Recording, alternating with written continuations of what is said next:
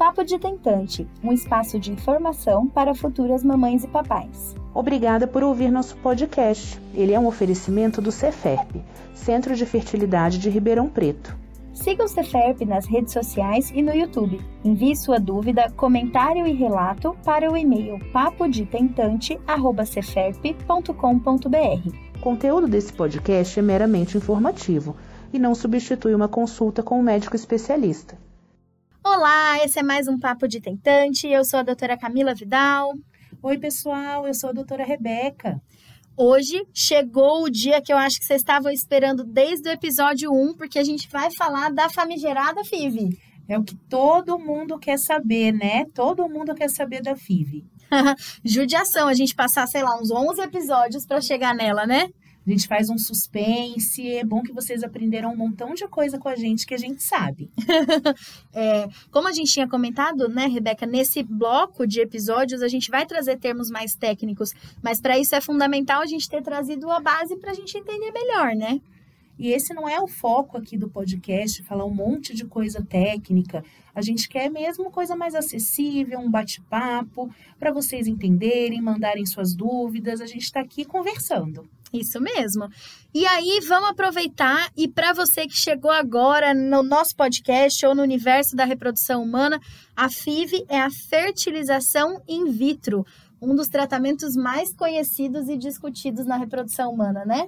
É, e aí para você que está chegando agora, já já você vai entender por que, todo mundo estava tão ansioso por esse tema. Bom, Trazendo então uma curiosidade para vocês sobre a fertilização, parece que a gente fala disso há tanto tempo como se ela já existisse desde que o mundo é mundo, né? E não é bem assim, né? Não é bem assim. A FIV, ela é uma jovenzinha. e eu falo isso puxando uma brasa para a minha sardinha. Vou contar para vocês por quê, gente. É, o primeiro bebê nascido por fertilização in vitro é a Louise Brown e ela nasceu em 78. Pois é. Bem jovem e eu sou mais jovem ainda. então, se a gente for pensar, né, tem pouco mais de 40 anos é, o nascimento do primeiro bebê. Então, é, principalmente pensando né, na, é, dentro da medicina, recente tudo isso, né? é bastante recente e além de ser uma técnica muito recente, a gente tem descobertas o tempo inteiro. Então é uma coisa muito dinâmica quando a gente pensa e fala em FIV. É, é uma área da medicina, né, que vem sendo bastante estudada, bastante discutida, e a gente tem novidades continuamente, né? E às vezes é por isso que vocês veem tanta gente falando de tanto assunto, tanta pesquisa nova, né? E aí fica todo mundo louco, por isso que a gente sempre bate nessa tecla de procurar fontes confiáveis e evitar esse excesso de informação que só vai deixar a gente confuso mesmo, porque realmente é muito tudo muito novo. É. Agora, falando na Louise Brown, o primeiro bebezinho nascido de FIV, vou contar uma curiosidade para vocês ela estava presente no Congresso da Sociedade Americana de Medicina Reprodutiva. Eu estava lá e não encontrei com ela. Você não conheceu a Louise Brown? Não acredito! Gente, era muito grande aquele convention center e eu saindo de uma palestra e correndo para outra e todo mundo mandando mensagem: a Louise Brown tá aí, vai atrás. E eu fui atrás, estava começando outra palestra, não deu. Um momento fã da doutora Camila no congresso. Pois é, gente, mas posso dizer que estive no mesmo recinto. Você fala, ah, Louise Brown estava, eu também estava. Ninguém precisa saber que vocês não se encontraram. Pois é. Inclusive, nesse congresso foi muito legal, porque foi muita gente é, famosa, entre aspas, assim, né? Mas são nomes que a gente cita com frequência, né? Na, na reprodução humana, porque eu assisti também uma palestra da Brigitte Adams. Eu não sei se vocês vão conhecer tanto ela, mas ela é uma jornalista, né? Que falou e fala muito sobre o congelamento de óvulos, né? Ela foi capa de revista quando ela começou todo esse assunto. Então, foi, foi bem legal e foi bem pop. o congresso. Saudades da era pré-coronavírus, né? Quando a gente podia ir em congressos presenciais. Se Deus quiser, isso vai voltar em breve. É. Mas agora, só para vocês comemorarem junto com a gente, os congressos são até mais acessíveis, né? Porque a gente consegue assistir no horário que a gente precisar. Não precisa comprar passagem cara, né? Verdade. Bom, voltando ao tema, então, agora que a gente já comemorou tudo isso, né? É, hoje a gente vai falar um pouquinho da fertilização in vitro. E aí eu vou começar com uma coisa que a gente falou já no, no último podcast, mas para já lançar essa polêmica aqui, para a gente já entender uma vez por todas, de uma vez por todas, né? Quando a pessoa fala, ah, eu fiz uma inseminação artificial, é a mesma coisa que ela fazer uma FIV? Não é a mesma coisa, e quem ouviu o nosso último podcast já sabe o que é a inseminação. As pessoas generalizam e chamam tudo de inseminação. Na verdade, a inseminação é um tipo de tratamento e a FIV é outro tipo de tratamento. Vamos dar, Camila, um resuminho para quem perdeu o nosso podcast anterior, mas que vai ouvir, do qual é a diferença entre os dois. Exato, só vou dar um resuminho se vocês voltarem lá e ouvirem depois. Bom, a, a, inseminação, ela é uma técnica de baixa complexidade, né? Então, o encontro do óvulo com o espermatozoide é dentro do organismo da mulher. Enquanto a fertilização in vitro, justamente o que define ela é como o próprio nome diz, é o fato da fertilização, do encontro do óvulo com o espermatozoide acontecer in vitro, ou seja, no laboratório e não no organismo da mulher. E por que, que a gente está batendo tanto nessa tecla? Para facilitar até a compreensão, né? A comunicação entre vocês e o médico, de você relatar, às vezes, um tratamento que você já fez. Se você disser que você fez inseminação, ele não vai entender se for uma FIV. Então, a gente tem que saber os termos corretinhos para poder se comunicar melhor. É, às vezes a gente vê é, tantas tentantes que trocam experiências, né? Às vezes em grupos, WhatsApp, Facebook, é, e essas nomenclaturas a gente sabe que é muito, são muito difíceis, né? Complexas, mas conforme a gente vai entendendo tudo isso melhor, facilita até da gente poder contar a nossa história, da pessoa entender e trocar essas experiências, né?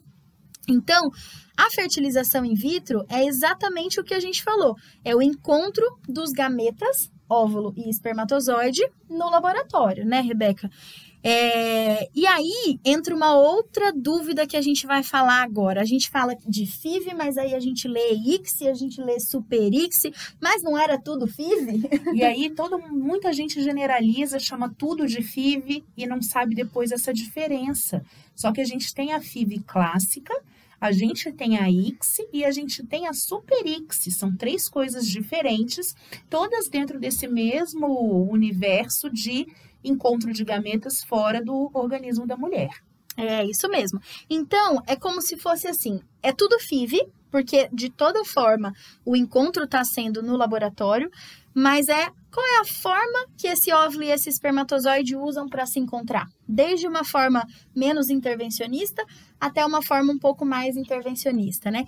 E o que, que a gente quer dizer, né, Rebeca, com esse intervencionista? A gente começa pela fertilização clássica, que é um, como se fosse um match, né?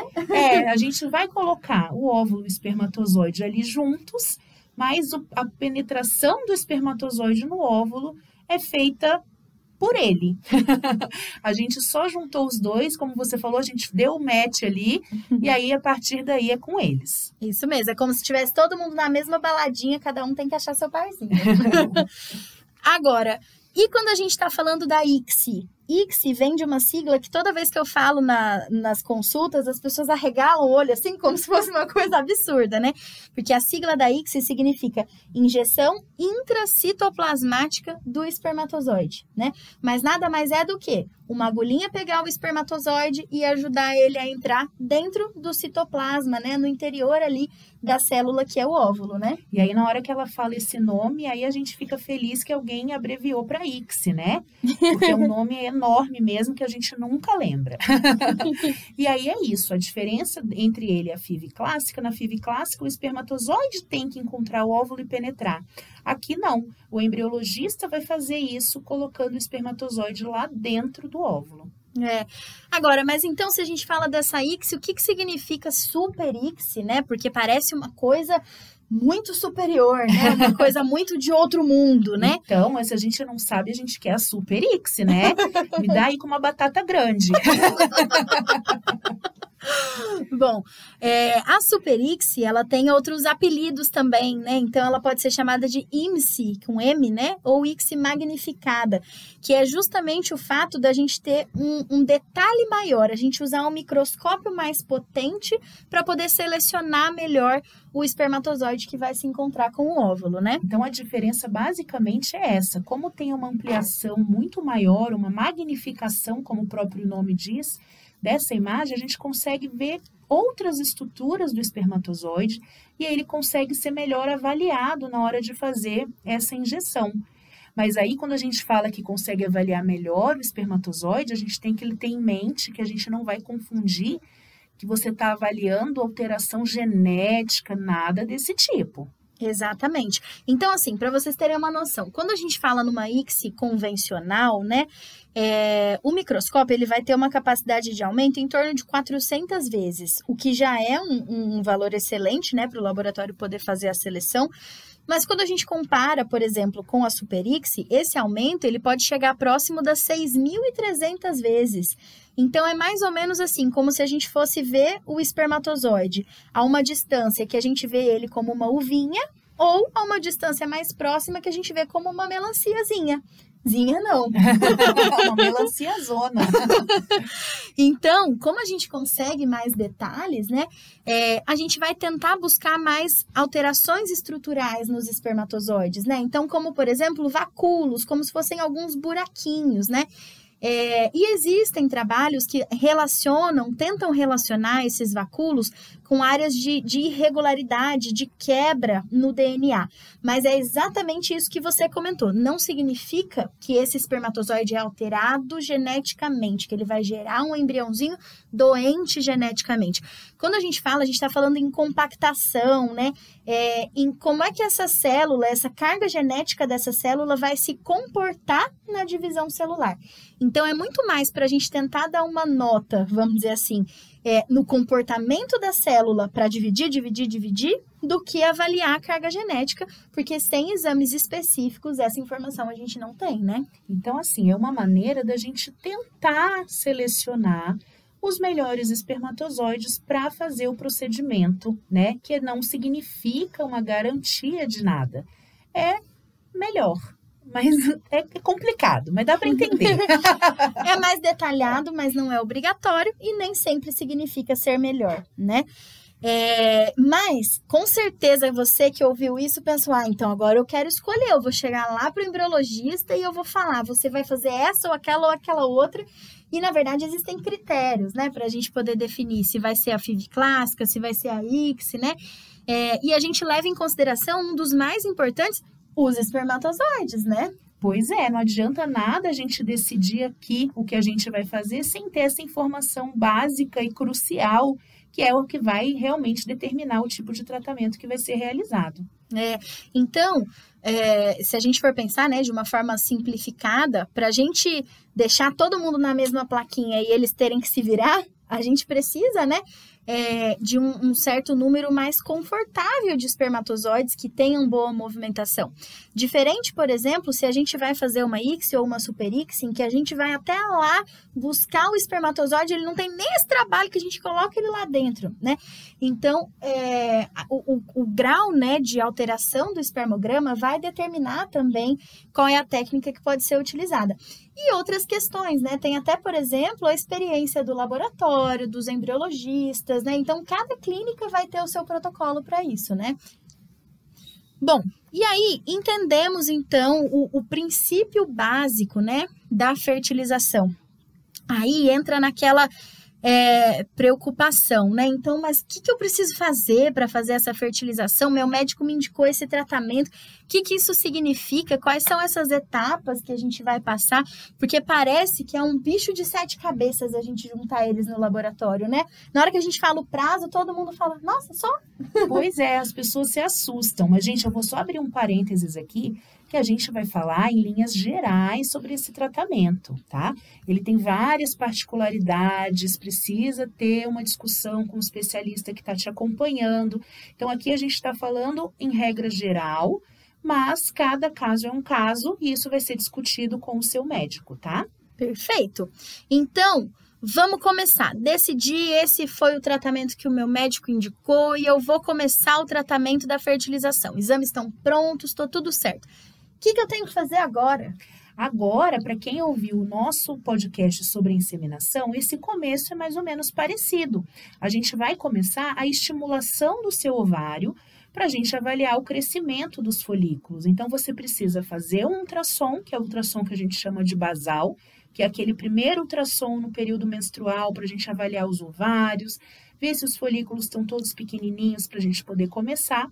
E aí a gente começa as medicações para estimulação do crescimento. Exato. Então, essa primeira fase, né, é a famosa estimulação ovariana controlada. Inclusive, não sei quando é que você vai ouvir esse podcast, mas a gente gravou um vídeo super legal. Em breve ele deve estar no canal. Tá saindo agora, entre abril e maio de 2021, mas já se inscreve no canal, porque quando sair você vai receber a, a notificação. Voltando então para a estimulação, né? Ela é a primeira etapa da fertilização. Ela começa na menstruação, a gente vai usar hormônios, os temidos hormônios, né? Mas é um período curto, né? Curto, e é o que você falou, é o que o pessoal assusta. Essa fase vai durar em torno de 10 a 12 dias só. Então, tem os temidos hormônios, mas é por um período curtinho e vale a pena demais. Eu gosto muito de falar, porque quando a gente fala que vai usar hormônio, assusta, às vezes as pessoas perguntam, né, mas o que, que eu vou sentir, o que, que eu vou ter de efeito colateral? E uma vez eu vi o Dr. Jorge falando isso e agora eu falo para todo mundo porque eu acho que é a melhor explicação de todas, que é assim, o efeito colateral quem sente principalmente é o marido, né? Essa hora a gente olha para eles, porque quando a gente vai dizer que ela vai ter uns sintomas de TPM. é, porque assim, o que, que a gente espera dessa fase? Às vezes uma coliquinha, às vezes um, um pouquinho de dorzinha no seio, né? É, o humor pode mudar um pouquinho, né? Às vezes ficar mais irritado mais chorosa, mas já tivemos pacientes que ficaram até mais felizes. Já teve paciente que o marido veio pedir pra gente a receita desses remédios para continuar fazendo. Fora que tem uns maridos que adoram a parte da aplicação, né? Eles ficam, não tem mais injeção hoje, eu já tô bom agora. É a vingança. Meninas, a gente defende vocês, viu? Bom, então começamos, foi a parte da estimulação dos ovários, como a gente falou. É, ela leva uns 10 a 12 dias, e aqui é importante a gente abrir um parênteses. Ela chama estimulação ovariana controlada porque a gente precisa acompanhar, né? Ela é muito controlada, muito acompanhada. Vocês vão fazer diversos ultrassons durante esse procedimento, esse processo. Desculpa, esse número de ultrassons vai variar de acordo com o protocolo utilizado. Você vai ser acompanhada bem de perto, porque a gente tem que vigiar tudo para ver o melhor momento de prosseguir. É, porque assim, a gente tem que tomar cuidado. É, a gente não pode pensar que qualquer estimulação é como uma receitinha de bolo, né? E aí a gente vai fazer, a gente já vai fazer as contas e seu dia vai cair tal, você volta nesse dia, faz a coleta no outro e tá tudo certo. Cada pessoa é uma pessoa. Eu sei que parece muito redundante essa frase, mas é verdade, né? Cada organismo é único, cada resposta também é única. É, e é só quando a gente vai tateando essa resposta que a gente pode ter é, o, o, melhor desfecho possível com a maior segurança possível, né? Então precisa ser acompanhado. E aí nessa fase é o que a gente sempre fala: quem manda é o ovário. Então, os planos às vezes são meio frustrados, porque você planeja o dia que você vai vir, tira férias, e às vezes o ovário adianta, às vezes atrasa, às vezes você tem que vir dias seguidos à clínica. Então, não tem muito o que dizer, a gente às vezes até faz uma previsão das datas que vocês vão vir, mas cada ultrassom é uma caixinha de surpresas. é, isso mesmo. E aí, fizemos a estimulação dos ovários, durou esses 10 a 12 dias, fizemos esse acompanhamento, e aí vai chegar a hora da tal da coleta dos óvulos, né? Coleta dos óvulos, que é o dia do soninho mais gostoso que vocês vão ter. Vai feita uma sedação, você dorme, não vê nada, e nós vamos fazer uma aspiração desses folículos guiada por ultrassom em centro cirúrgico. Exato. Então, uma preocupação grande que às vezes as pessoas têm também é assim: ah, eu tô na estimulação, a médica marcou para eu voltar amanhã ou depois. Será que ela já vai fazer a coleta dos óvulos? Gente, não tem como. Quando a gente marca ultrassom, a gente ainda vai fazer ultrassom, porque o intervalo entre o ultrassom e a coleta é de no mínimo dois dias, né? Então, a gente tem esse tempo de preparação, de observar o jejum, observar a abstinência, se for necessário para o seu caso, né? É, até o momento da coleta. E realmente, né, Rebeca, cole a, a, coleta é o melhor soninho de todos, né? é, no CEFERP, o anestesista vai ficar ali com a paciente do ladinho, acompanhando, né, monitorizando, fazendo as medicações, porque realmente é um processo que, apesar de, de simples e de rápido, é desconfortável, né? Então, é a hora que você vai descansar tudo que você estava tensa durante o tratamento, durante a estimulação, né? E aí, essa é a hora que a paciente pede um pouquinho do remédio para levar para casa. Principalmente quando começa a fazer efeito a anestesia, né? E aí tá naquela, naquela parte que não vai lembrar muito bem do que falou, o que tem de gente que pede para levar para casa. É muito gostoso. é. E aí, então, é um procedimento onde a gente faz por ultrassom transvaginal, então não tem corte na barriga, né? É, na pontinha do ultrassom vem uma agulha e essa agulha ela atinge ali os ovários, chegando então nos folículos para aspirar os líquidos e os óvulos, né? O folículo, só para a gente recapitular, é como se fosse uma grande bexigona, né? Que guarda água, que é fluido folicular, e o óvulo. E cada folículo vai ter ali dentro um óvulo ou nenhum. Então a gente vai de um em um aspirando esses líquidos e aspirando os possíveis óvulos para a gente tentar otimizar ao máximo é, o número de óvulos que a gente vai ter para usar no procedimento, né? E aí, quem fez esse procedimento sabe, tem aquele períodozinho depois que você acorda da anestesia, que você fica super ansiosa para saber o número de óvulos encontrados, que é o feito depois pelo embriologista. Vocês têm alta já com essa resposta com o coração bem calminho. É, mas vou contar para vocês que o que tem de parceiro e parceira, que às vezes a pessoa tá até dormindo fala, mas e aí, me conta quantos vieram? E a gente fica lá, fiel, esperando vocês acordarem, viu? É, viu? A gente defende as mulheres, já falei. Bom, então a coleta, né? A gente faz um procedimento tranquilo. Normalmente você vai poder ter alta já no mesmo dia, né? No mesmo período. Então a gente faz o procedimento uns 15, 20 minutinhos. Depois de umas duas, três horas, você já vai estar tá liberada para casa, né? É, e de todo o tratamento é o dia que a gente orienta a repouso, né? É, porque você vai ser sedada, vai ficar com aquele soninho você vai, querendo ou não, estar tá no auge dos seus ovários grandes, daquele desconforto abdominal, vai ser feita a punção, pode ter um pouquinho de sangramento pela própria agulha. Então é o dia que é ideal você ficar mais quietinha, ficar de repouso, aproveitar esse soninho durante o dia e descansar. É, e aí essa é uma dúvida bem comum também, assim, quais etapas do tratamento eu posso trabalhar, quais eu não posso. Normalmente, durante todo o tratamento dá para seguir vida normal, no dia da coleta que a gente diminui esse ritmo um pouquinho, principalmente pela sedação e por esse desconforto, né? E aí é no dia, no dia seguinte, normalmente vida normal. Isso mesmo. É, só lembrando que, mais uma vez, a gente está falando de uma forma geral, né? Mas cada caso e as suas particularidades precisam ser discutidas. Vai ver como é que você tá, como é que foi a resposta, risco de hiperestímulo, essas coisas, tá bom? Fizemos a coleta dos óvulos e até agora a gente só falou da mulher. A mulher recebe injeção, a mulher faz a coleta, a mulher faz ultrassom, mas agora chegou a hora do parceiro participar, né? Pois é. A gente sempre brinca que o parceiro está bem-vindo na clínica em todos os retornos, mas o dia em que ele é necessário é o dia da coleta, a não ser que seja por algum motivo um sêmen congelado ou um sêmen doado, uma amostra de procedimento. Se for, for para fazer uma coleta de sêmen a fresco, esse é o dia que ele precisa vir. E aí vale o que você falou a respeito do tempo, do prazo que ela vai saber que vem para coleta. Também vai ser avisado o prazo que ele vai precisar colher para poder pensar na abstinência. Então, isso é uma coisa que durante o tratamento não é preciso se preocupar, porque a gente vai avisar com tempo hábil o tempo que precisa de abstinência sexual. É, e essa é uma dúvida bem frequente também, né? Se pode ter relação durante o tratamento. E é uma dúvida que às vezes não chega até nós, porque as pessoas têm receio, têm vergonha de perguntar, né? E, gente, quando for necessário, né, o período de abstinência, a equipe vai avisar, né? A gente tem, inclusive, é, um texto no blog falando sobre isso, porque, como é o que a gente falou, não é uma coisa tão comum das pessoas perguntarem, mas é uma dúvida comum, a gente deixou lá para informar vocês e tranquilizar de tudo isso e para o tratamento poder ser o mais leve possível, com vocês seguindo a rotina é, dentro do possível, né?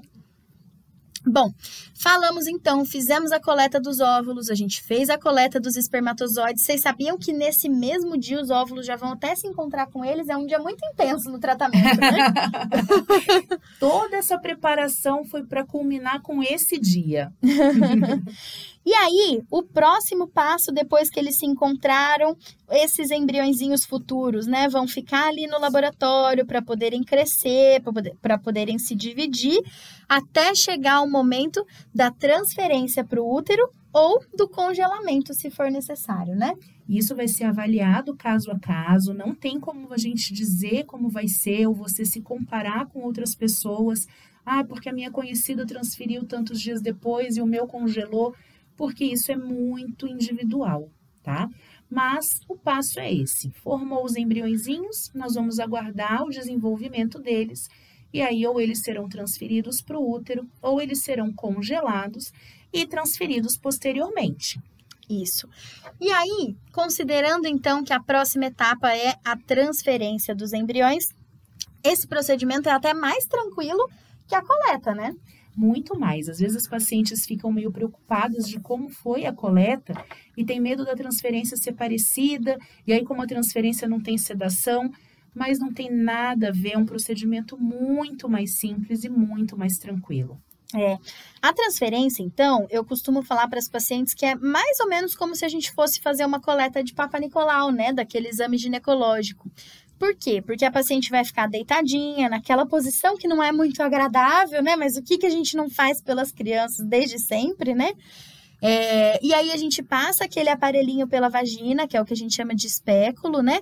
É, achando o colinho do útero, o laboratório encaminha um catéter que é como se fosse um canudinho de plástico, gente, mas é muito, muito fininho e muito maleável para poder conduzir os embriõezinhos ou o embriãozinho até lá no fundinho do útero. E tem uma grande vilã nessa história, né? Que fica ali apertando, apertando, apertando, que é a bexiga. Eu não sei por que, que ela olhou para mim quando ela falou isso.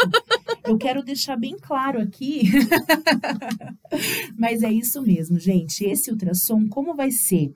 Pela vagina, o procedimento, o ultrassom precisa ser por cima, precisa ser pelo abdômen. Então, a gente precisa que a bexiga esteja cheia e o ultrassom é feito via abdominal. Então, essa é a parte mais sofrida do procedimento, porque o catéter, como a Camila falou, ele é bem fininho, bem molinho, então é bem tranquilo, tá? E esse catéter, esse primeiro que vai, é um catéter vazio. Por quê? Porque ele vai desbravar os caminhos. A gente não sabe se o, o canalzinho vai estar tá tortinho, se vai estar tá muito fechadinho, às vezes rompe algum vasinho e sangra. Então, para o embrião ou os embriões não passarem por tudo isso, aí que entra primeiro esse catéter, fica posicionado lá no lugar, vocês vão conseguir ver tudo pelo ultrassom até chegarem os artistas, né, Camila? É, a gente costuma brincar que esse primeiro catéter é como se fosse o tapetinho vermelho, né? Porque ele vai lá desbravar tudo para garantir que vai estar tá tudo retíssimo para quando o catéter oficial chegar com os embriões. Porque eles têm que chegar, passar pelo caminho com o menor trauma possível, né? Para poderem chegar lá no fundo, né? No, no endométrio. Inclusive, eu acabei de ter uma ideia aqui enquanto você estava falando de desbravar os caminhos. Porque assim, a gente costuma falar, olha, transferência é tranquila, é tranquila. E a gente sabe que tem uns canaizinhos que são bem difíceis, né? E o quanto que as pacientes não ficam preocupadas com isso na hora da transferência, né? Porque aí às vezes sangra um pouquinho e aí vem aquela apreensão. Então, se você passou por isso na transferência, se você teve sangramento ou se às vezes o catéter deu um trabalhinho, né? E isso te trouxe alguns sintomas e hoje você tem o seu bebezinho, conta a sua experiência, comenta né, no, nos nossos posts, manda direct, manda o seu relato, porque isso vai ajudar a acalmar muita gente, né? É, porque a gente é difícil, pode sangrar um pouquinho, olha o sangue aqui de fora, mostra para elas, mas só quem é mãe sabe, quem está ali na tentativa de ser mãe, o quanto isso deixa apreensiva, por mais que a gente está falando. Então, se você tem uma história dessa, compartilha, gente, vai ser bem legal. Vai, muito interessante. E só enquanto você estava me falando de desbravar, eu já lembrei de umas duas transferências que a gente suou. A gente teve umas recentes, né? Então, E é suou literalmente, porque a sala fica bem quentinha por causa do embrião e a gente ali naquela sufoco fazendo uma força, aquele canal fechadinho. Eu brinco que ele é fechado assim porque ele só vai abrir de novo daqui a nove meses. Pois é, mas acho que tem paciente que esquece que tem que destrancar a portinha para vir para a clínica, né? é igual a gente brinca que às vezes tem umas que esqueceram dos ovários, que eles ficam escondidinhos, Eu né? pergunto, ninguém te avisou ali na recepção que é para trazer os dois no dia de hoje? É, então realmente assim, a transferência, né, normalmente é esse procedimento tranquilo, esse primeiro catéter garante então esse caminho para que o segundo possa passar e trazer o ou os embriõezinhos. Quando a gente fala os, tem gente que comemora, tem gente que assusta, né? É, e quando eu falo isso na consulta, normalmente é o, o parceiro, né? Um das parceiras que, que às vezes arregala o olho e fala, mas os? Por que os? É, e aí a gente pode, né, transferir mais de um, esse número depende da idade da mulher. A gente tem alguns textos também sobre isso no blog e tem um vídeo muito legal sobre quantos embriõezinhos transferir no nosso canal também. Mas essa é uma das particularidades que a gente vai entrar mais pra frente também. Agora, o importante é a gente saber que pode ser mais de um e eles vão juntinhos, porque essa é uma dúvida que muita gente tem, né? Colocam um e agora vem o outro, e na verdade, eles todos os embriões que a gente for transferir já entram no mesmo catéter, né? Eles vão juntinhos, depois cada um decide onde vai implantar e ficam lá bonitinhos, se Deus quiser. Acabou a transferência, vida normal, levanta, faz o seu xixi. Lembra que tem uma pessoa lá muito legal apertando sua bexiga? Pois é, levanta, faz xixi e aí a gente aguarda a data do teste de gravidez. Que são aqueles temidos 14 dias, né? Os Como é 14 difícil. dias mais demorados da vida de vocês. É verdade. Mas por que, que a gente espera esse tempo? Porque às vezes é, o embriãozinho ele precisa, às vezes não, né? O embriãozinho ele precisa de um tempo para poder crescer, interagir com o endométrio, a ponto de começar a produzir o hormônio da gravidez. Então, se a gente faz esse teste muito cedo, não deu nem tempo ainda desse hormônio estar sendo detectado, né? Quantas vezes a, a paciente, né, vai para transferência e já tem um monte de teste comprado, né?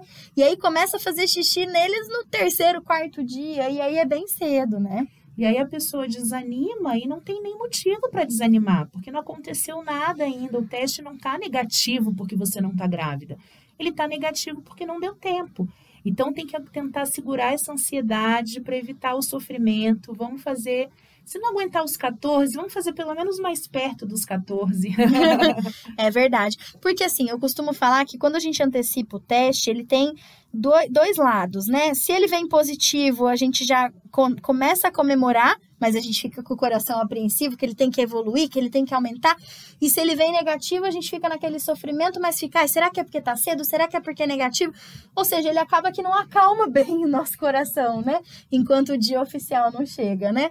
Então, 14 dias é o tempo médio, né, que a gente espera para fazer o teste. E aí, o teste vindo positivo, duvido vocês adivinharem quantos dias leva pra gente fazer a ultrassom. Vou dar uma dica. 14.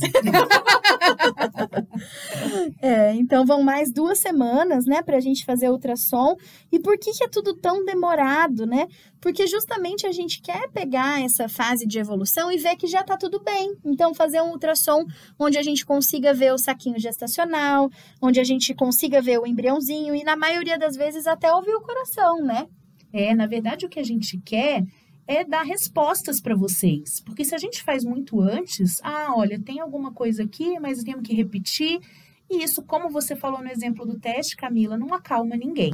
Então, a gente faz quando a gente vai dar uma resposta definitiva e, se Deus quiser, dar alta para vocês seguirem no pré-natal.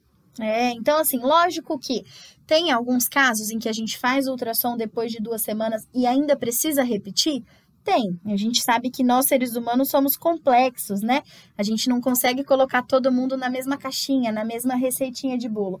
E quando a gente faz o tratamento da fertilização, a gente faz um diagnóstico muito precoce da gravidez.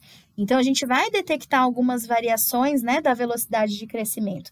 Então, pode ser sim que a gente precise repetir, avaliar alguma estruturinha um pouquinho melhor, mas em linhas gerais, na maioria dos casos, a gente já espera ver os marcadores que a gente precisa, né? Isso aí.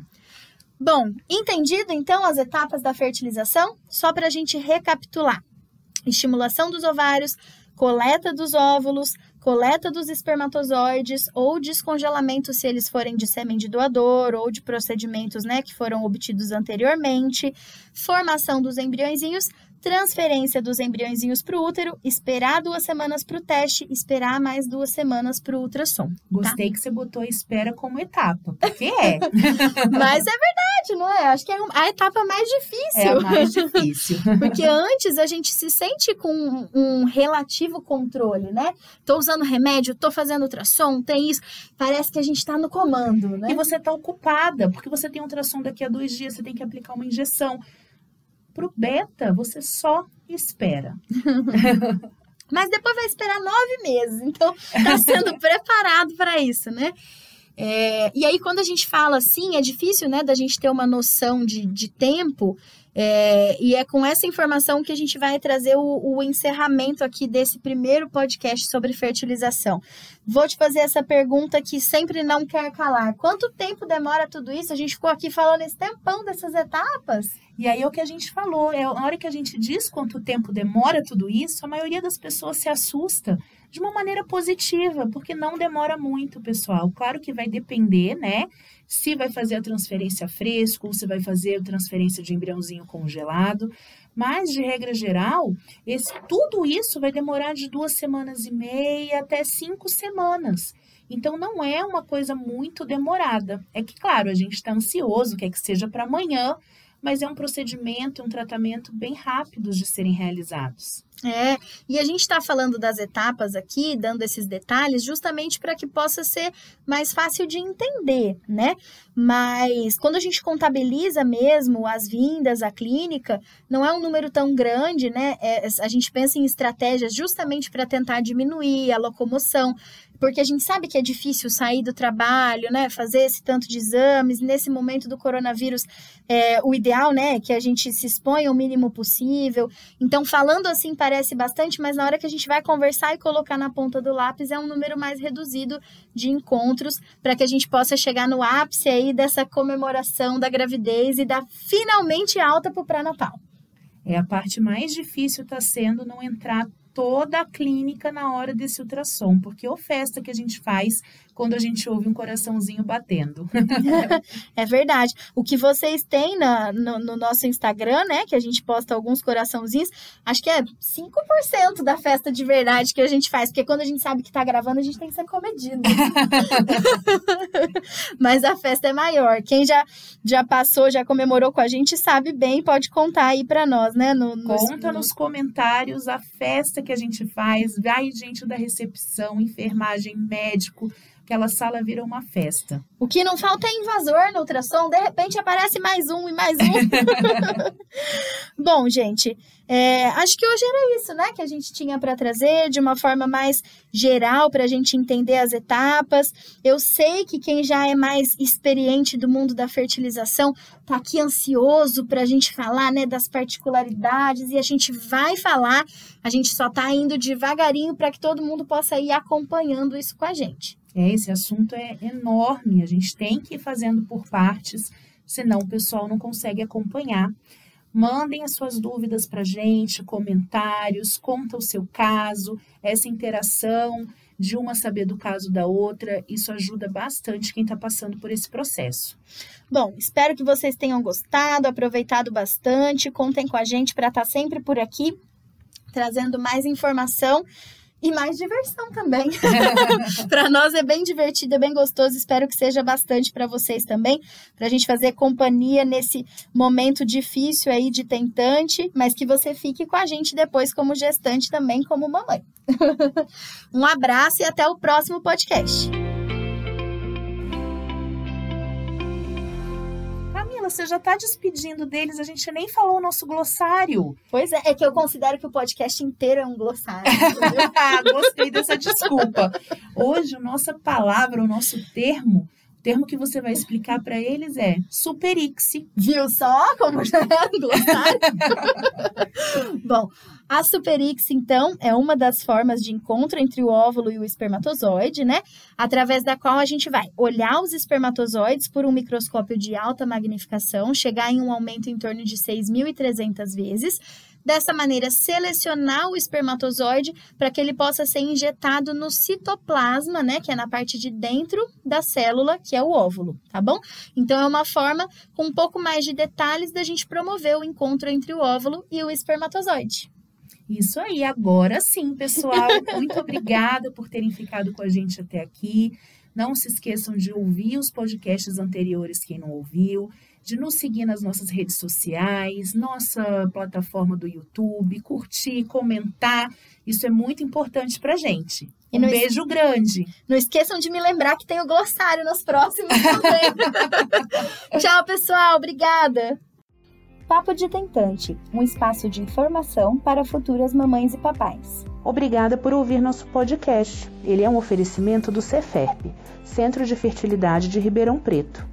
Siga o Ceferp nas redes sociais e no YouTube. Envie sua dúvida, comentário e relato para o e-mail papodetentante@ceferp.com.br. O conteúdo desse podcast é meramente informativo e não substitui uma consulta com um médico especialista.